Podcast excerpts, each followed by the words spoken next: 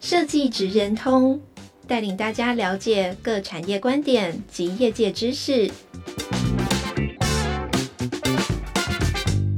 以设计的角度切入，让大家理解各产业中设计职人的成功关键或必备技能，快速掌握产业与设计脉动。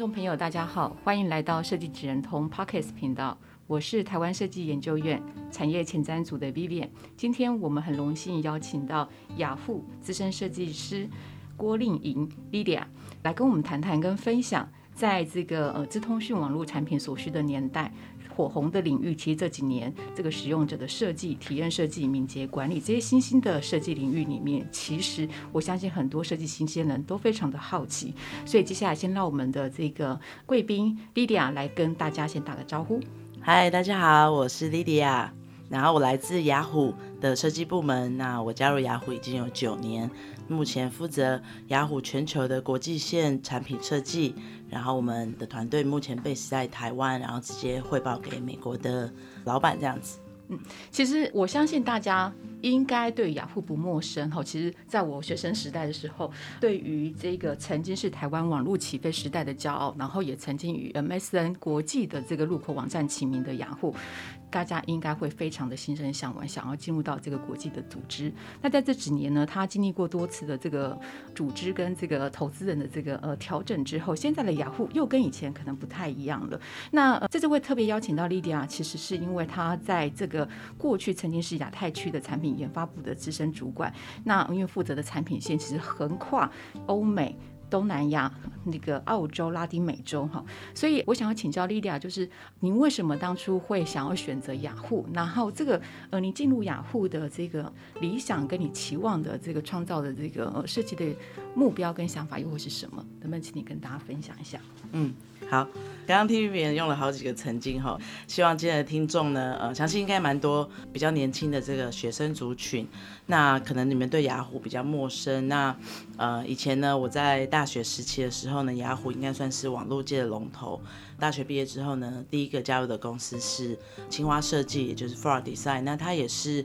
在这个设计、工业设计和服务设计领域当中的一个还蛮不错的一个先驱者。那我在这个算是青蛙工作四年，然后呢，有发现了一个很重要的，算是不一样的一个地方，就是说青蛙设计是属于设计顾问公司，也就是所谓的 agency。那我比较幸运的是说，我在 agency 这四年，其实大部分的专案和产品都有上线。那蛮多我的同事是他可能做了非常久的专案，不一定会在客户端真正被实践。那所以这是 agency 它。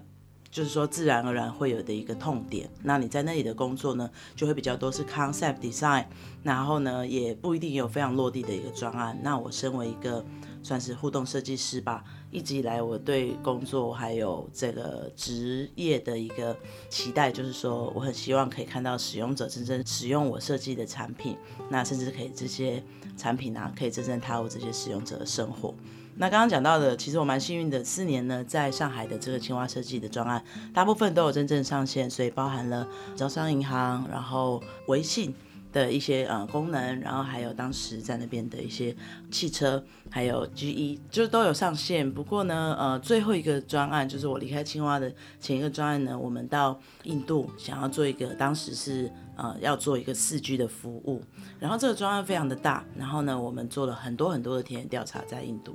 那有一个让我算是人生重要的一个转捩点，就是我在那个孟买啊 interview 了一个少妇，然后呢，我问他说，如果今天有一个电信公司的这个科技的服务能够改善你的生活的话，你想要，你希望是什么？他回答我说，我希望我的世界可以小一点。然后呢，我就问他为什么？因为呢，我每一天非常的忙碌，我从早上六点起来呢，要去客户家拿要洗的衣服，然后呢去采水果，然后中午以前呢到中央车站去卖水果，然后下午呢再去面包店打工，并且呢再把衣服洗好的呢再送回我的客户那边，然后呢我再去接小孩，然后呢小孩在呃就是赶快弄完他的晚餐之后呢，我又要监工另外一件事情。那他的每一天呢就是超过面对两百个人以上，可是他。就是可以花时间给小孩子的时间可能不到一小时，并且他的先生跟他睡在同一张床上，但是下午四点就会离开了，因为他会去工地打工，所以他们的生活非常非常的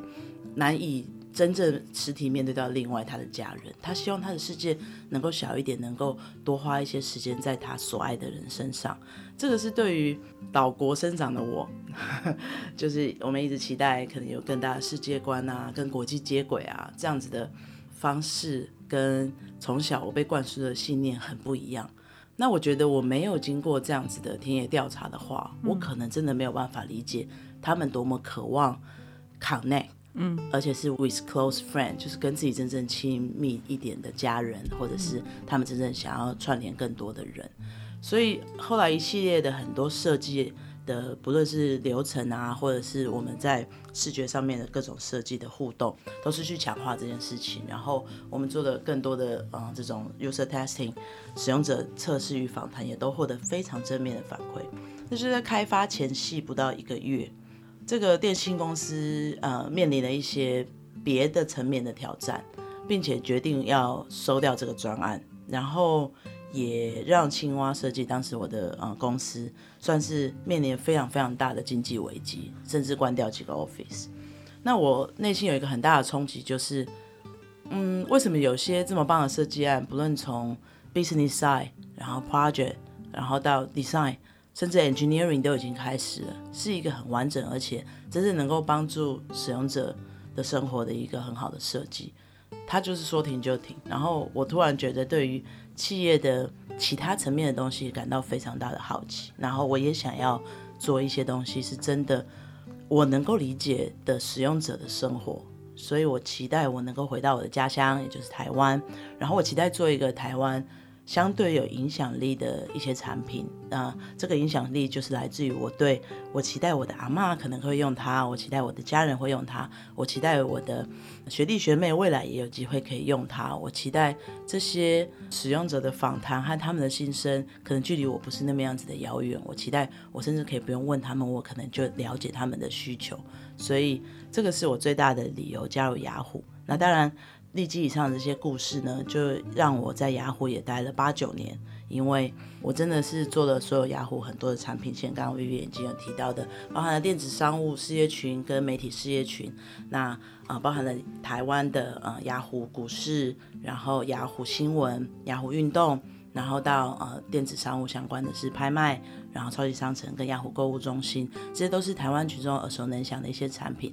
那当然，我们也把这个很不错的呃算是开发流程和实验化的台湾人的实验化精神带向国际雅虎线。那在近年的两三年，我是比较呃 focus 在雅虎国际线，因为我们已经有很不错的 practice，也让呃外国的同事跟我们一起合作，嗯。好，非常谢谢莉迪亚。因为刚刚莉迪亚在呃，就是我们在对谈过程当中，你有特别提到了，就是使用者体验跟这个使用者行为观察，它可能是在设计的过程前段很重要的一个环节哈。那呃，使用者体验跟呃使用者观察或使用者研究，其实这几年台湾的学校也蛮火红的。但是我想要请听看看你您的想法，就是说呃，第一个。国外在 Frog Design Company 就是工作的这段期间，它跟台湾有没有一个就是呃差异哈？那是什么样的这个我们讲说 case 的历练，它可以让你 catch 到？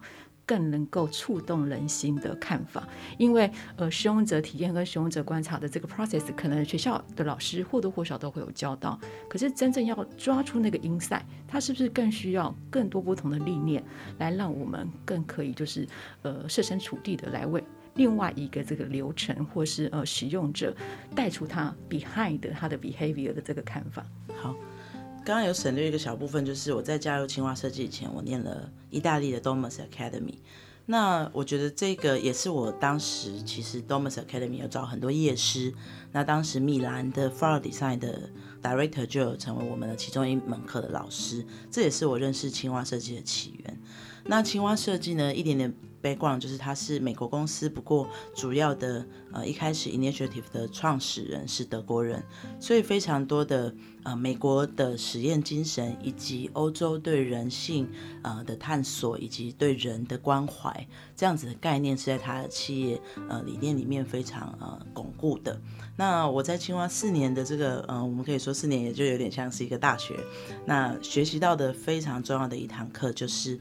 人的互动，以及人的情感，然后以及人对于这个事情或者是服务的 impression，也就是所谓的印象分数，其实很重要。那这个是作为设计师一个很重要的一个关键，就是如何让你的服务在很多的 touch point，也就是所谓的接触点，都能够让使用者感到一定程度的喜悦或是感动，那它就会成为一个潜意识的因子。那自然而然，他对于在使用这整个服务的时候，就会有一个愉悦感。那所以呢，我们会很长时候在刚刚所提到的使用者研究的阶段，就去了解，当这个本来在他行为生活中需要去完成这个任务，或是需要去呃使用这个科技产品的接触点有哪些，并且哪些事件如果在这个接触点发生了，可以让他产生愉悦感。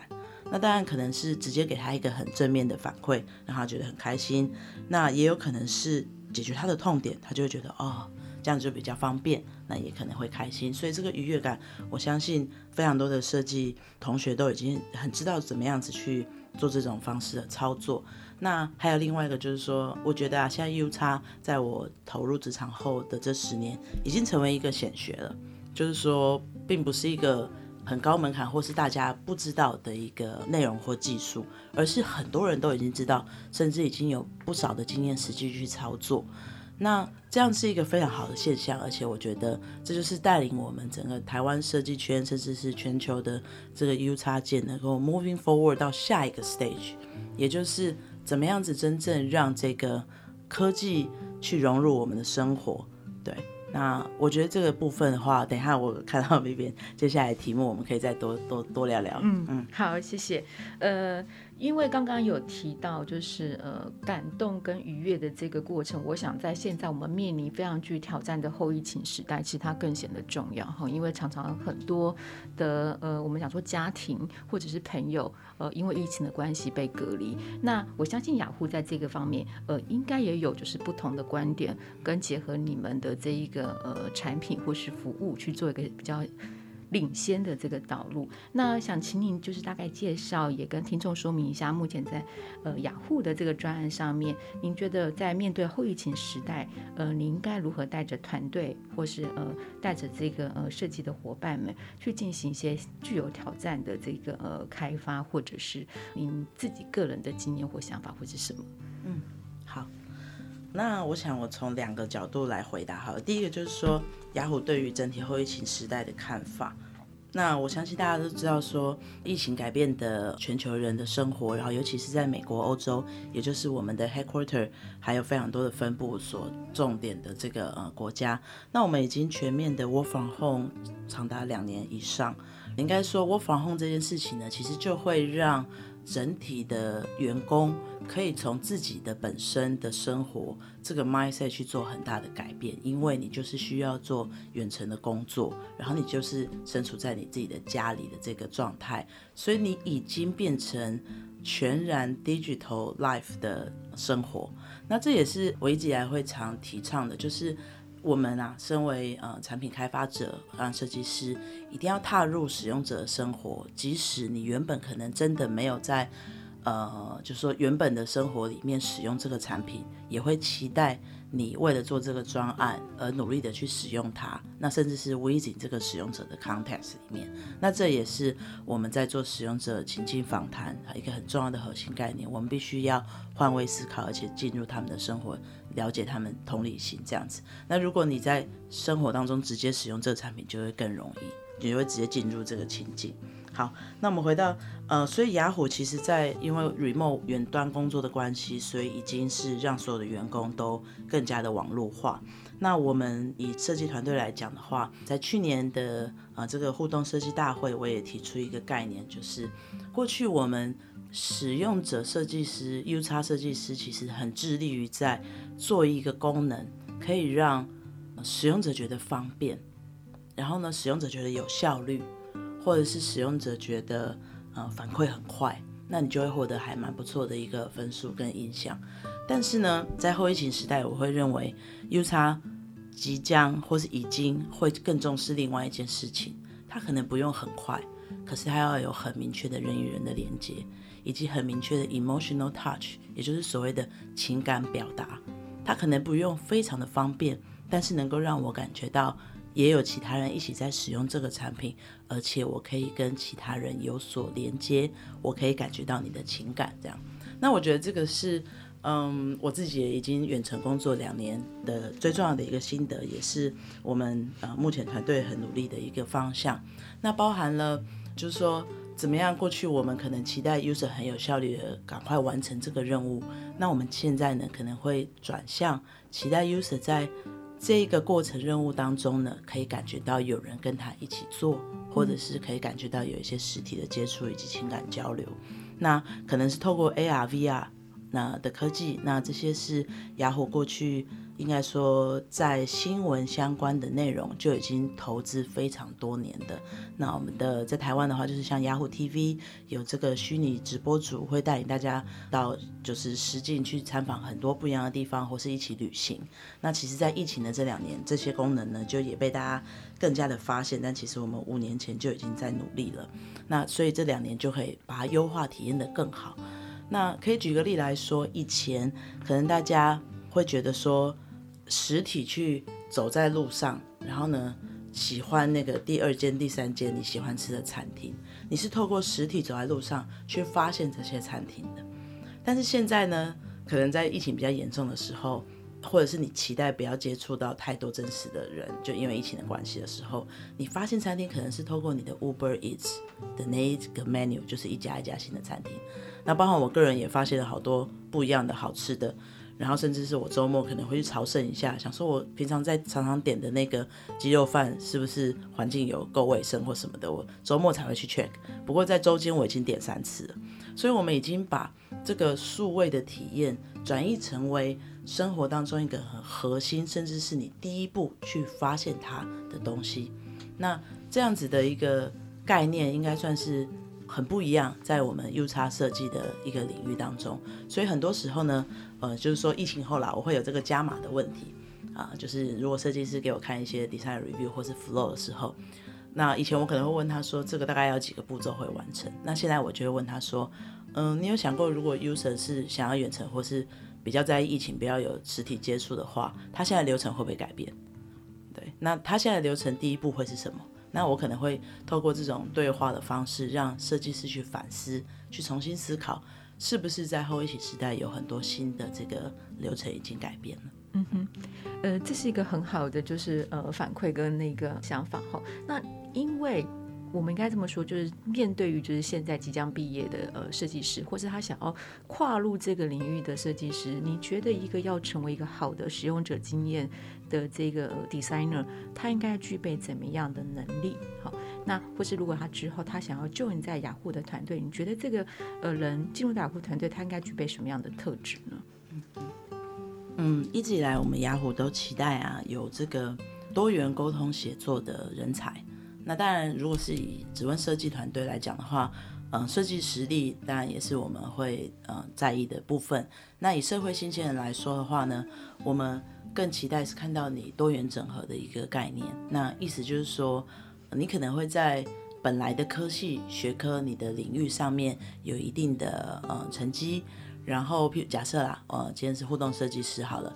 呃，就是说你本来学习的是比较互动相关的一个科系，那我们就会看你对互动设计的一个概念的呃成果，以及你怎么样子去延伸你本来相对比较专心的互动设计到视觉设计，或者是到动画设计。那现在刚刚有讲到了使用者呃访问或是研究，可能成为一种显学。那怎么样子？你是否有这样子的整体使用者经验调查的 research 相关的一些经验？那甚至是有些人是真正也有去修另外这一堂课，那当然是更加分。但是怎么样子把这些使用者经验访谈当中的 insight 转译成为你的设计的一些重点，这可能是我们更加在意的。所以它不一定一定要是设计专科毕业，对不对？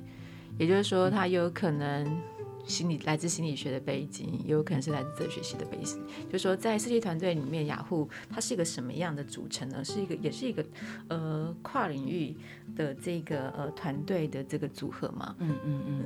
目前我们雅虎有分两个正式的职缺，一个就是 Product Researcher，也就是所谓的研究员。那这个职称就呃，你刚刚提到的像心理系或者是。人机界面学科也有都有这样子背景的人，那另外一个就是 Product Designer，对，那 Product Designer 基本上比较多还是纯设计背景的，嗯哼，对，但是也有非常多跨领域，比如说我们也有一些过去是 Front End Engineer 前端工程师背景的，但是他有跨领域自学设计。哦，也是，这还蛮有趣的，因为这也是让我想到就是另外一个问题，因为其实从过去像呃伊宁的经验，你本来是在呃 Frog Design 对不对？对，他是从呃产品 Product。的开发就是呃做起始，可是到雅虎，其实它是一个呃跳跃了过往我们从硬体开发的模式，呃，它要从软体的这个界面跟它的思维其实不太一样。那您觉得在这过程当中，您遇到最大的挑战会是什么？因为呃，像你刚刚提到的，你雅虎有两个部门，它把它拆开来，其实我相信应该是在特质或者在这个 mindset 上面其实不太一样。那呃，你可以跟大家分享一下，就是您自己这个心路的历程跟观点吗？嗯，稍微厘清一下，刚才的 researcher 跟 designer 是在同一个部门，对对对，只是不同的职称而已。好，那回到刚刚 Vivian 的问题是说，雅虎跟 Frog 最大的差异，跟我我面临的困难，从硬体到软体的开发，嗯、这个呃跨距其实也是一个跨领域的这个学习，跟它的这个呈现的方式，其实可能也应该会不太相同。嗯嗯嗯，了解。那呃，应该说我在青蛙设计，因为我。本身对软体的开发相对比较有兴趣，所以我的大部分专案也都是比较软体。不过的确也有一些软硬整合，甚至是完全纯实体，也就是像呃杀虫剂这种专案，嗯，对，或者是 Disneyland，那它有软硬整合的一些专案，这个也是有。那我觉得其实我个人没有什么痛点去转移，原因是因为我一直都蛮属于本身就很跨界了。对，我觉得我本身就很跨界，然后我大概就是跨 research 跟 interaction design，所以我蛮早期就很 focus 在去解决问题，而不是用什么方式。对，那我会很在意说怎么样找到对的问题，以及去解决它。那解决它的方法有哪些？我还蛮 open minded 的，就是如果今天是用一个动画就能解决，或者今天有。很常说在雅虎是 business 相关的一些问题去解决，那我是属于比较积极进取的员工，我会真的去敲门，即使是它是一个比较远一点的部门，但我认为这件事情如果在体验上面可以有很大的加分，我也很有可能会去请教这个部门的负责人，是不是有机会可以改变，所以这个比较不会特别局限我。去做软体或硬体的设计，因为我是致力在解决人类生活的问题。太棒了，所以等于说之后你也会期望进入到雅虎的团队，他们都有这种呃主动积极去克服挑战的这个特质。那呃，另外有一个部分也想请教你哦，因为呃，其实说实在。您刚才提到了，您进入到雅虎大概已经八年多的时间了。其实这对于现在的呃 freshman 而言，其实是一个很不可思议的事哈。那对，那呃，您觉得就是在雅虎的这一个文化里面，最让你就是 appreciate 的，或是会会想要让你就是长期的，除了你刚刚你的理想跟使命之外，您为什么会想要待在这个组织？这个组织应该会有一个呃，让你觉得很骄傲，或者说你想要感同身受，在这个组织里面扩大你。在这方面的影响力的一个价值。那这个价值会是什么？好，那也可以请你分享一下。那呃，对于就是要即将要呃毕业的新鲜人，你会给予他们什么样的建议来去思考他的这个职业发展？嗯嗯嗯，好，谢谢 Vivian。那我想雅虎的这边就是说我在这边待了八九年，那一直以来我都是莫忘初衷了，就像我刚刚讲到的。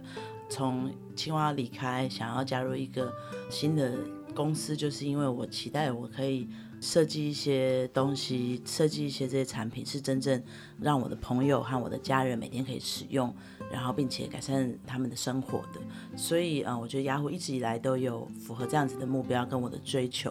那几个很重要的文化。企业文化一直让我在这边可以持续进步，并且待下来的主因呢，我觉得是它真的很 open。刚刚也提到，就是说，如果今天有不错的解决方案，但是可能不是在设计团队，甚至不是产品开发团队的范畴，其实雅虎是非常 encourage。鼓励大家可以多多提出来，那我们也有很多的机制跟月会啊，可以让你呃提出一些想法这样。那当然这些想法可能你提的不是一定会革命成功，可是至少你有这个场合可以去诉说。并且呢，像我们的 UED 团队在雅虎算是一个大家都有这样的印象，就是我们是创意的团队，然后我们是带给大家实验精神的团队。所以被赋予了这样子的标签之后呢，其实我们有更大的空间和弹性去带领着大大家，或者是协助大家做很多新的实验。那包含了商业策略相关的实验，或是产品开发相关的实验，当然也包含非常多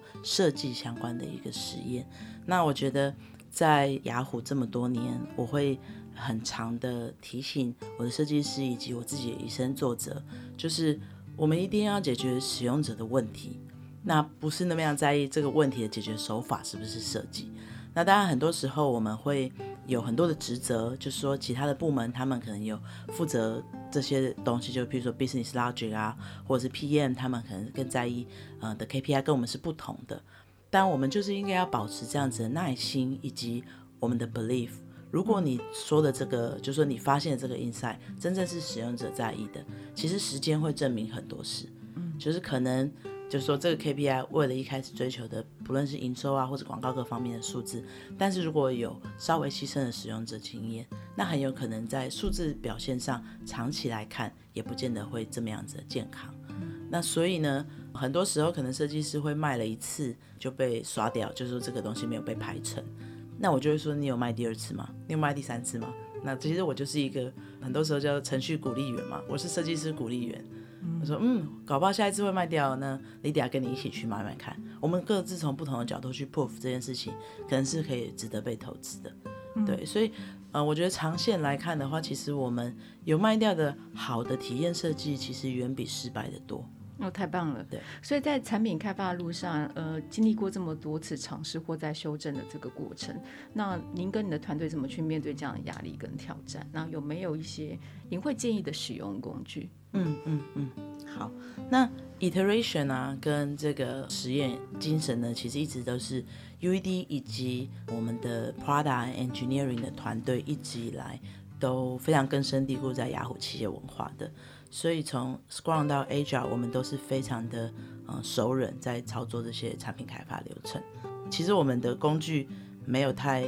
fancy，就是 Jira Board 跟这个 Excel Sheet 去 沟通排程而已。但是我觉得比较不一样的是，我们其实是非常的 open-minded 去做很多各种类型的沟通。所以每个不同的开发团队可能都有不太一样逻辑的 Excel Sheet，可是我们。啊，就是说，嗯，老板们可能会在年度啊，或是半年，或是 quarterly 会去做一些检讨，哪一个方式可能更快更好。那甚至我们就会自主性的去定义小的专案应该要走什么样的流程，大一点专案走什么样的流程。那我们举一个例来说。两年前有一个很大型的改版计划，是股市 APP 以及股市的 website 全平台的一个改版计划。那当时呢，我就去看过去所有的改版计划，就包含了我们做的拍卖的改版，然后雅虎新闻改版，并且推出新版的雅虎 APP。那这些改版计划其实我们有一些 repeat，也就是所谓重复的 pattern。那我们想要去复制这个成功经验，所以我就提出了一个这个概念是。到底该选哪一页作为我们第一步去改版的这个第一站？那这个大概就可以跟大家快速的分享一下这个小结论，就是我们应该选择中度使用频率，也就是使用者会用这个页面，但不是最高频繁度的。那并且对营收有影响力的一个页面。那以股市 APP 为例啊，前期我们做了非常多不同的类型的调查。那综合的一个结论就是说，大家是会来股市 APP 看新闻页面的。那再来可能会去首页也看一下现在最新的一些消息。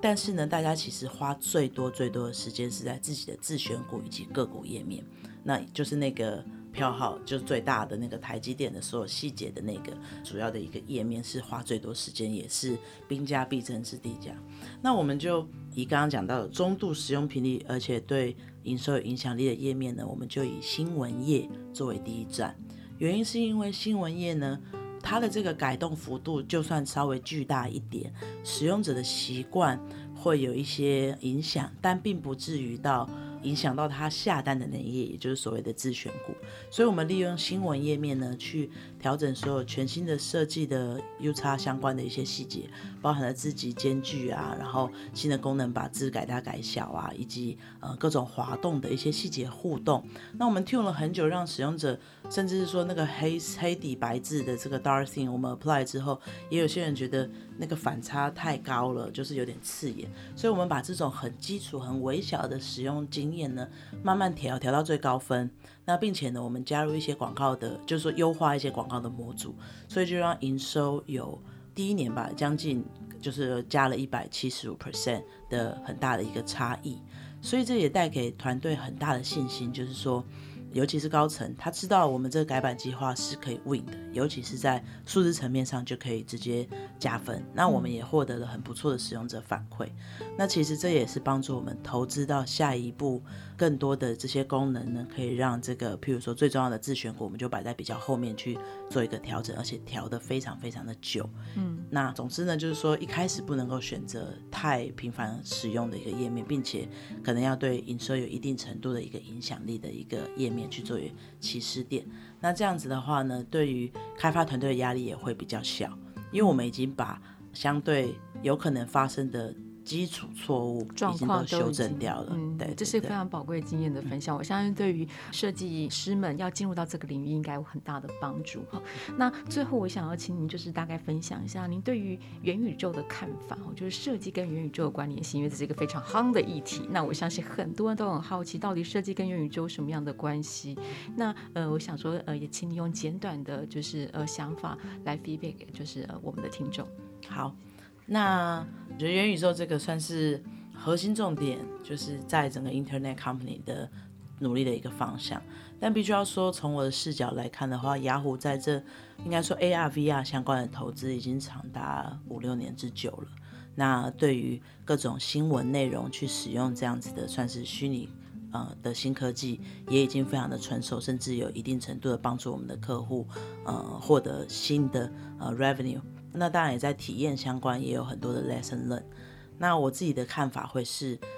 还是一样在解决这个问题。那后疫情时代，可能回到我刚刚所讲的问题，在于怎么样子让人与人的情感能够在透过 digital 的 solution 去交流，怎么样子在我想要完成这个任务的同时，我也感受到有人跟我一起做，或者是我也能够感受到，呃，这个服务想要给我传递的情感。那以及在这个 touch point 上面有一定程度的愉悦感，那是不是使用 AR VR 的手法，以及是不是必须要发生在元宇宙？我个人还是觉得保持一个问号，depends on 我们想要解决的问题是什么。OK，好，谢谢 Lydia。我想用最后的轻松的方式比较结尾啊，就是因为我一直很想问，就是您个人过往的经验当中，你有没有遇过最瞎的，就是呃设计的提案啊，或者是呃嗯嗯嗯。最忌讳的这种，最忌讳的忌讳啊。哦，OK OK，